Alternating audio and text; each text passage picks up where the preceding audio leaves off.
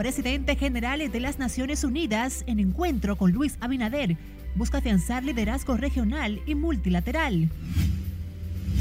Luis Abinader destaca que alianzas público-privadas son espina dorsal del crecimiento del turismo y con ello la recuperación económica. Aquí debe existir un solo Congreso, un solo. Proyecto de ley de dos senadores buscará reducir el número de legisladores en el Congreso Nacional. Lluvias provocan inundaciones en Santiago. El Ministerio Público ahí no ha hecho nada en estos ocho meses. Lo que ha hecho es eh, andar de pasarela. Y esta tarde inicia lectura de acusación formal implicados en Operación 13.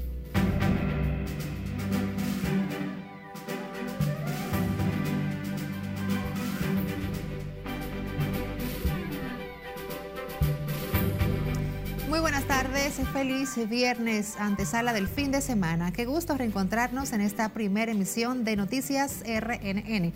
Graciela Acevedo les saluda.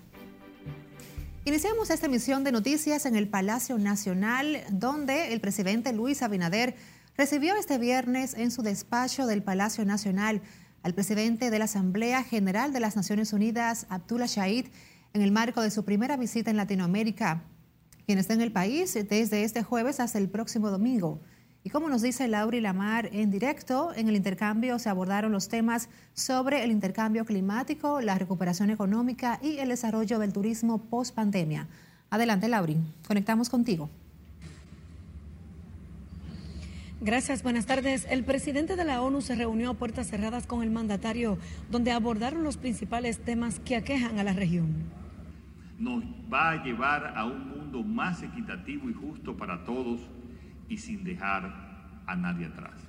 El presidente Abinader dijo que en este encuentro discutieron sobre el impacto del cambio climático en el turismo. Hemos visto cómo acciones coordinadas y mancomunadas impulsaron a que nuestro modelo de turismo dominicano se destacara mundialmente por lograr la más exitosa recuperación de la industria en todo el mundo. Y como se dijo aquí, tanto por Rafael como por Paola, una de las claves de esa recuperación es esta alianza permanente de trabajo entre el sector público y el sector privado. Strengthening community-based tourism, which involves everyone, including women and youth, is how we will ensure the resilience and sustainability of this important sector. Las declaraciones del jefe de Estado se produjeron en el panel sobre turismo sostenible y recuperación económica que posteriormente se realizó en la Casa de Gobierno, donde los principales actores del sector turismo le ofrecieron una panorámica sobre la situación actual del sector al diplomático. Vamos a realizar en el mes de noviembre la Cumbre Iberoamericana de Turismo Accesible. Y estamos apoyando la creación de una estrategia de turismo accesible por parte del Ministerio de Turismo. De manera que nosotros estamos convencidos que a través del turismo lograremos crear una cultura de inclusión a nivel nacional para garantizar los derechos tanto de nuestros visitantes como de nuestra población en sentido general. La economía dominicana se beneficia de todo el ecosistema alrededor de un sector que supera los 800 mil empleos directos e indirectos e involucra nuevos y tradicionales sectores económicos en toda su cadena de valor. El presidente de la ONU tiene previsto dentro de la agenda que agotará en República Dominicana reunirse con los directivos del programa social Supérate y representantes de la sociedad civil. Luego de este encuentro, Abdullah Chay será condecorado en el Ministerio de Relaciones Exteriores, donde además sostendrá un almuerzo de trabajo con el ministro Roberto Álvarez. De mi parte es todo retorno al estudio. Gracias, Laura y Lamar, por mantenernos al tanto desde el Palacio Nacional.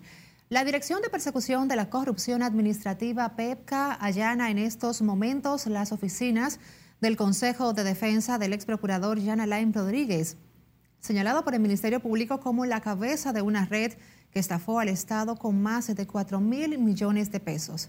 Conectamos en vivo con nuestro compañero Nelson Mateo, quien se encuentra desde las oficinas del ex procurador y nos tiene los detalles. Buenas tardes, Mateo.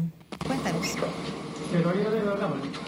Sí, gracias. Buenas tardes, Graciela. Así es, tal y como tú acabas de adelantar, efectivamente, el Departamento de Prevención de la Corrupción Administrativa envió dos fiscales hasta las oficinas eh, de los abogados Carlos Balcácer y Viaggi, señor Viaggi, eh, y ellos se encuentran en estos momentos en el interior eh, de estos espacios eh, investigando, de acuerdo a, a, los testigos que tenemos acá, pues todos esos espacios le quitaron los micrófonos, los teléfonos a todos los empleados y, hasta el momento continúan en el interior de las oficinas de, de, la defensa de Jean Alain Rodríguez, eh, señalado por el Ministerio Público como principal acusado de la operación Medusa. Pero precisamente tenemos a nuestra diestra a la doctora Nelis Rivas, quien es parte de este Consejo de Defensa y con quien vamos a ampliar sobre este allanamientos que se llevan en estos momentos a cabo aquí en las oficinas del Consejo de Defensa y otros puntos y otras propiedades del ex procurador Jean Alain Rodríguez.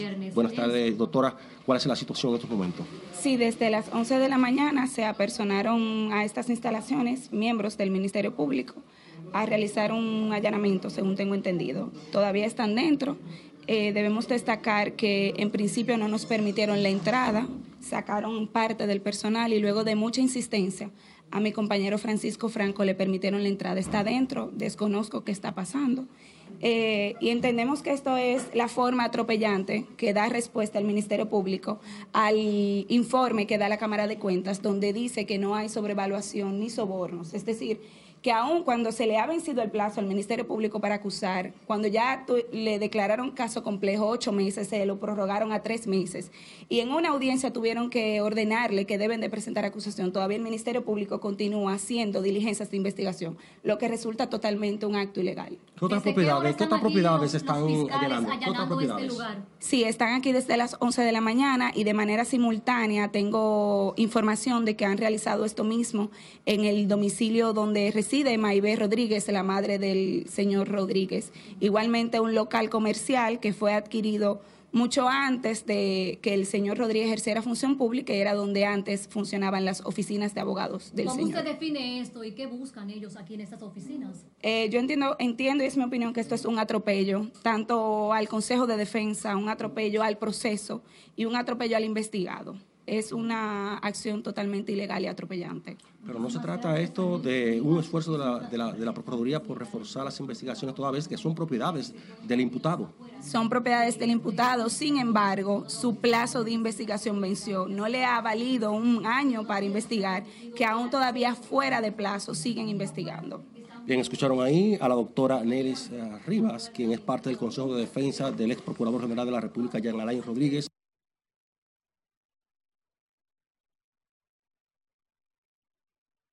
El Departamento de Prevención de la Corrupción Administrativa la denominada Operación Medusa, en la que fue arrestado además del ex Procurador General de la República, quien se entregó por voluntad propia, pues otros 22 implicados en, esta, en este expediente de corrupción que, de acuerdo a las autoridades, envuelve más de 4 mil millones de pesos y por el que el ex Procurador General de la República, por primera vez un ex Procurador General de la República, guarda prisión un año y seis la jueza Kenya Romero al momento de conocerle la medida de coerción.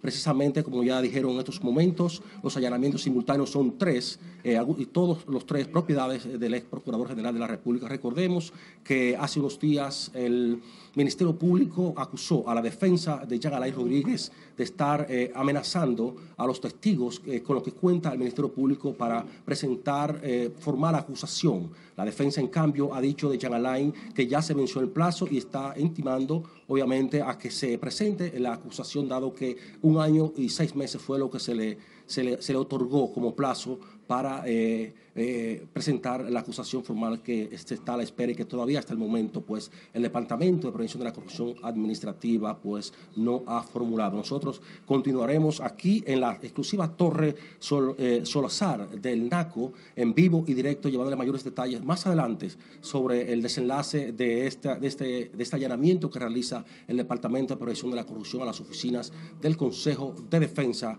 del ex procurador general de la República, Jean Alain Rodríguez. Si no tiene alguna pregunta, regreso contigo al set de noticias. Por ahora, Nelson, todo está claro y de ser necesario conectaremos contigo más adelante para que nos ofrezcas otros detalles que se susciten a partir de este momento, eh, donde estás ahora mismo ubicado, en las oficinas de la defensa de los abogados de Jean Alain Rodríguez, que forma parte de su propiedad. Te agradecemos los detalles. Seguimos con otro tema. El Ministerio Público iniciará esta tarde la lectura de la acusación formal en contra del exdirector de la Lotería Nacional, Luis Michel Dicent, y otras nueve personas imputados de un sorteo fraudulento en la Lotería Nacional que quedó grabado en televisión. Con ello se da apertura a la etapa preliminar de este proceso.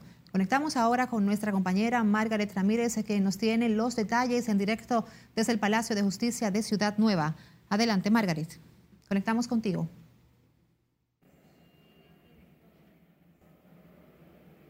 Gracias, así es. Muy buenas tardes. Previo al inicio de esta etapa preliminar, el juez del tercer juzgado de la instrucción del Distrito Nacional falló varios incidentes de la defensa. De que las pruebas que hay no vinculan a las personas que están acusadas. Queda pendiente para esta tarde un pedimento de los abogados de Luis Dicen que demanda la admisión de unas pruebas a descargo. El Ministerio Público ahí no ha hecho nada en estos ocho meses. Lo que ha hecho es andar de pasarela a través de los diferentes medios de comunicación. Ese es su trabajo y por eso es que los procesos al Ministerio Público se le caen cuando se conocen los juicios de fondo, porque ellos ganan a través de los medios de comunicación. A partir de hoy, el Ministerio Público leerá la acusación con el que inicia de manera formal la etapa preliminar. Aquí, el órgano acusador y la defensa deberán presentar los argumentos para que el juez decida si envía a juicio de fondo a los 10 imputados cual que sea la decisión del fallo, lo único que pueden hacer que no esté de acuerdo, hace un recurso de oposición, pero en audiencia, y el juez vuelve y lo falla. Lo único que queda es avanzar con el proceso en esta tarde. Hasta la sede del Palacio de Justicia de Ciudad Nueva llegaron decenas de personas desde Bonao en apoyo a Luis Dicen que Michelle es un hombre de trabajo, un hombre serio, un hombre que no tiene nada que ver con esto y, siempre decimos una frase que la persona hasta que no se le declare que, cometió un error es inocente. Están acusados además de Dicen William Lisandro Rosario Ortiz, Eladio Batista Valerio, Valentina Rosario Cruz, Jonathan Brea, Carlos Berigüete, Felipe Santiago Toribio, Edison Manuel Perdomo Peralta, Miguel Mejía y Rafael Mesa. El grupo está acusado de participar en un supuesto fraude en la Lotería Nacional durante la gestión de Luis Dicen. Es todo lo que tengo por el momento. Retorno contigo al estudio. Gracias por este informe, Margaret Ramírez, desde el Palacio de Justicia de Ciudad Nueva. Una familia residente en el sector Villa Esperanza, en las matas de Farfán, denunció que varios de sus miembros fueron agredidos por agentes policiales. La señora Irma Roa, de 76 años de edad, narró que los agentes policiales llegaron a su casa en horas de la noche y sin mediar palabras le emprendieron a golpes contra ella y sus familiares. Yo estoy allí hablando por teléfono y oigo un tiro. Hay niños chiquitos y cuando voy saliendo ahí veo que con Luis digo, ay, pero es con Luis. Y lo voy a llamar, Luis, ven para acá, ven para acá. Pero cuando yo lo fui a llamar, ya ellos venían con todo su puño lleno de piedras. Y en lo que yo venía para acá, fue que me dieron la pedra. Uno de los policías me apuntó con la 12, mira, dos tiros me dio en el pecho, uno, y me tiró uno para la cabeza, que si yo no quito la cabeza era para matarme. Los denunciantes se presentaron heridas en diferentes partes del cuerpo que se les habrían ocasionado a agentes policiales tras irrumpir en su vivienda. Tras señalar que todo ocurrió luego de que una unidad del sistema de emergencias 911 chocó a un miembro de la familia Dijeron esperar que el caso sea investigado y se apliquen las sanciones correspondientes contra los agentes actuantes en lo que calificaron como un abuso policial. De su lado, la Dirección Regional Oeste de la Policía informó que investiga el incidente donde aclaró que uno de sus miembros resultó herido. Y fueron apresadas por la Policía Nacional tres personas acusadas de atracar a mano armada a un mensajero en el municipio de Yásica en la provincia de Puerto Plata utilizando una camioneta rotulada de la Junta Distrital Santiago Oeste. Entre los detenidos está Waldin Castaño, quien se desempeña como subdirector de limpieza en la administración de la entidad. Los demás detenidos son Álvaro Rodríguez y Randy Genao. Los apresados asaltaron a mano armada a un mensajero del consorcio de Banca Real, a quien despojaron de una suma indeterminada de dinero. Tanto el vehículo como los detenidos están en poder del Ministerio Público para los fines correspondientes. Nos vamos a comerciales, pero al volver, ¿cuántas provincias se mantienen bajo alerta por lluvias que provoca vaguada que incide sobre nuestro territorio? y los nuevos casos de COVID y la recomendación que hacen los especialistas. Esto y más al volver.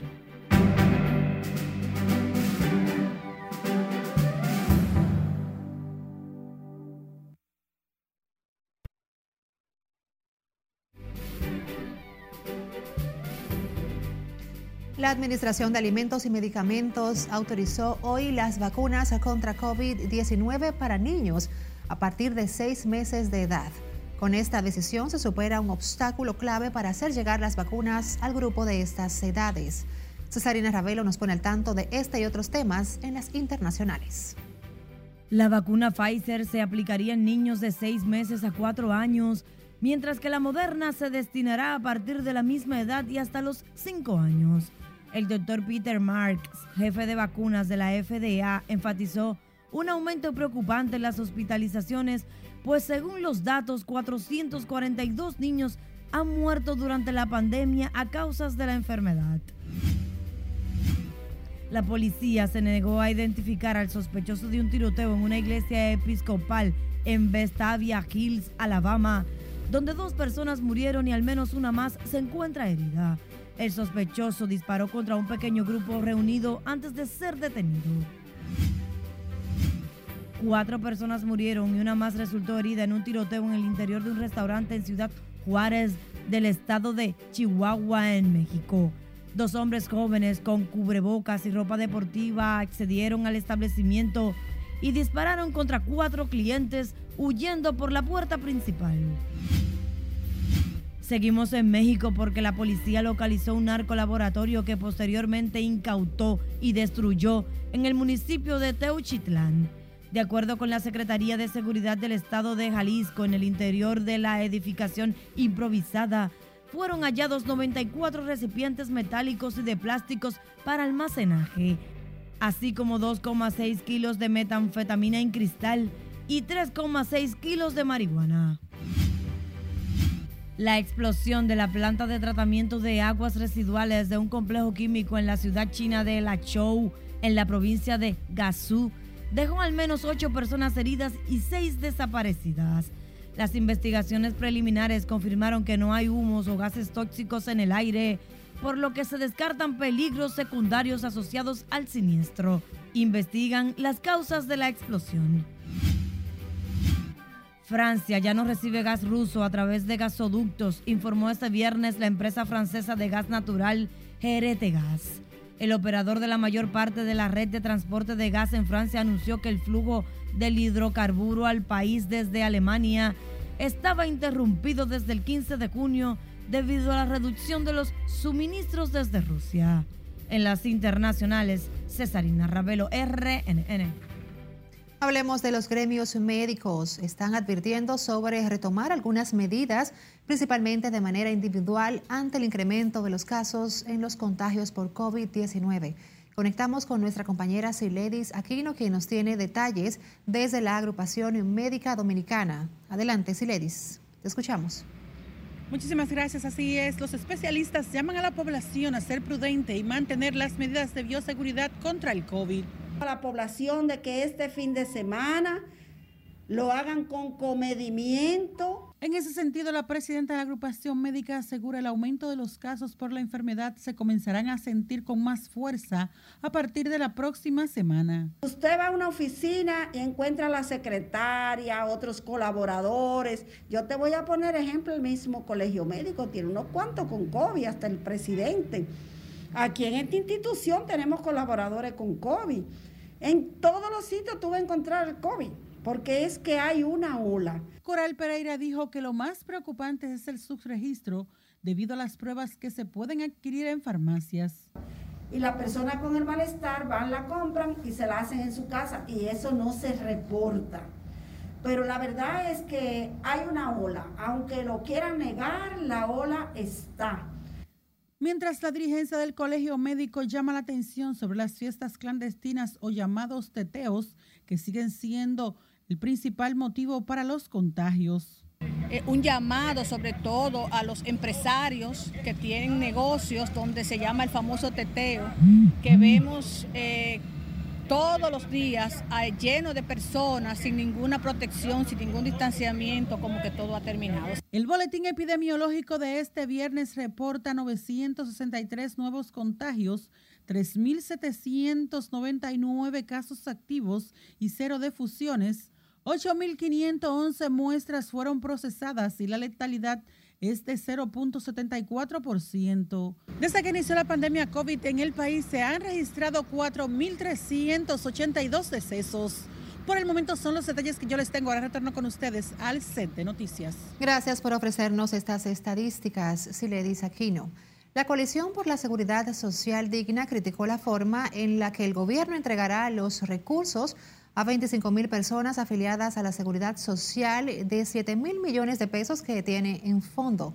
En ese sentido, Matías Bosch, vocero de la coalición, dijo que con los fondos de las AFP solo se benefician siete sectores que son quienes las dirigen. Porque ningún país ha soportado ni soportará pasar hambre, ver a su papá o a su mamá o a su vecino pasando hambre, o la gente cotizando para saber que pasará hambre por pensiones que no van a ser ni del 30% del salario, mientras seis grupos poderosos se llenan de dinero y han capturado ya más de 80 mil millones de pesos. Al depositar una ofrenda floral en el altar de la patria junto a otras organizaciones, Matías Bosch advirtió sobre la crisis social que pudieran generar las bajas pensiones y la falta de cobertura a los afiliados de la seguridad social. Vamos ahora a Santiago, donde sus principales calles y avenidas se encuentran anegadas y al menos 500 viviendas se inundaron por las fuertes lluvias que se registran por una vaguada que incide sobre nuestro territorio. Junior Marte nos cuenta más. Desde tempranas horas, los residentes en este sector buscan deshacerse del resultado que las fuertes lluvias dejaron en sus viviendas. No solo las casas se vieron afectadas por las lluvias, decenas de vehículos quedaron atrapados en el sector La Noriega, al sur de Santiago. Esos 40 vehículos fueron sacados, recuperados a las 1 y 30 de la madrugada. Ya todo está normal. El subdirector de la Defensa Civil, Francisco Arias, explicó además que en La Gloria, al oeste de la ciudad, fue la zona más afectada por las lluvias, que dejó prácticamente sin nada a gran parte de sus residentes lo que debemos estar atentos a estas lluvias porque podrían provocar inundaciones repentinas en estos lugares. Bueno, esto fue increíble, esta agua de ayer. A mí se me dañaron tres camas, si quiere puede pasar y la puede ver. Se me dañaron tres camas, eh, todo, ve cómo está todo enlodado, la nevera se me cayó, ve cómo está la nevera ahí en Carama todavía. Nunca había visto tantas aguas metí ahí entre la marquesina de la iglesia y en mi casa, ve que eso es bien alto ahí. Y el agua llegó hasta allá arriba. Esto es imposible, no podemos seguir con esto.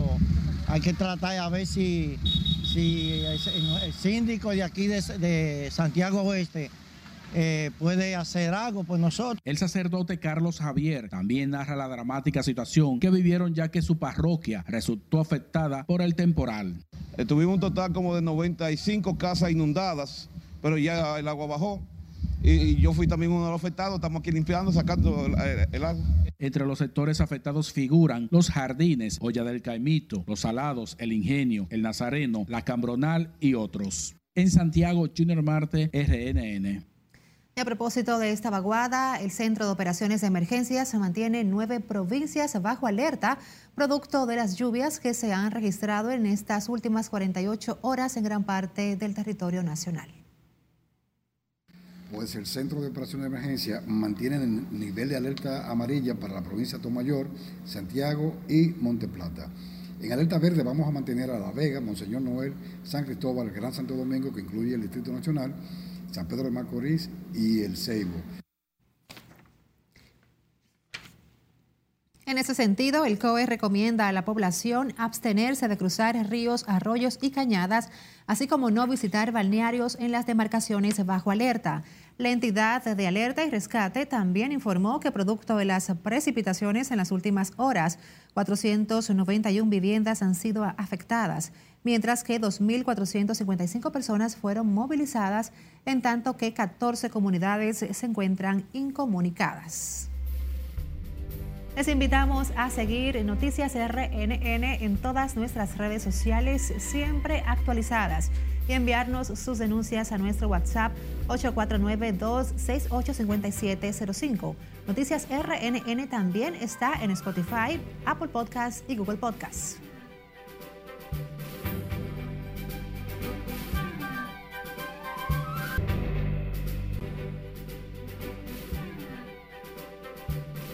Los senadores Antonio Marta y Franklin Rodríguez se tienen listos dos proyectos de ley que buscan reducir la cantidad de legisladores y convertir el poder legislativo en un Congreso unicameral.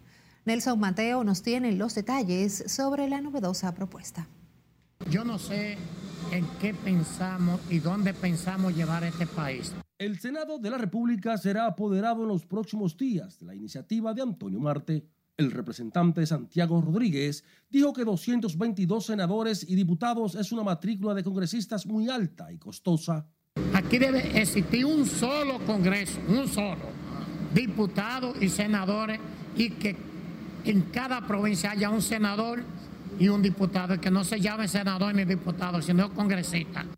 El legislador sostiene que el proyecto que pretende unificar el Senado y la Cámara de Diputados también generará grandes ahorros económicos al Estado. Y que solamente debemos tener 67 congresistas para bajar presupuesto a más de mil millones de pesos. Esto no es posible, seguir con un Estado en esta bancarrota como va el Estado. El representante por San Cristóbal también considera que el trabajo legislativo puede hacerse con menos congresistas. Yo soy un poco más restrictivo. Yo soy de lo que creo que deben haber senadores por regiones. Sí, yo sí. Yo creo en eso. Pero yo llevo mi propuesta formal a la dirección política en su momento determinado, en donde haré mi planteamiento en base a la discusión de ordenamiento territorial. La propuesta de Antonio Marte busca reducir los diputados a uno y un senador por provincia. En cambio, la de Franklin Rodríguez limitaría a los representantes de la Cámara Alta a la cantidad de habitantes por región y en ninguno de los casos pasarían de 20 senadores en todo el país. Nelson Mateo, RNN.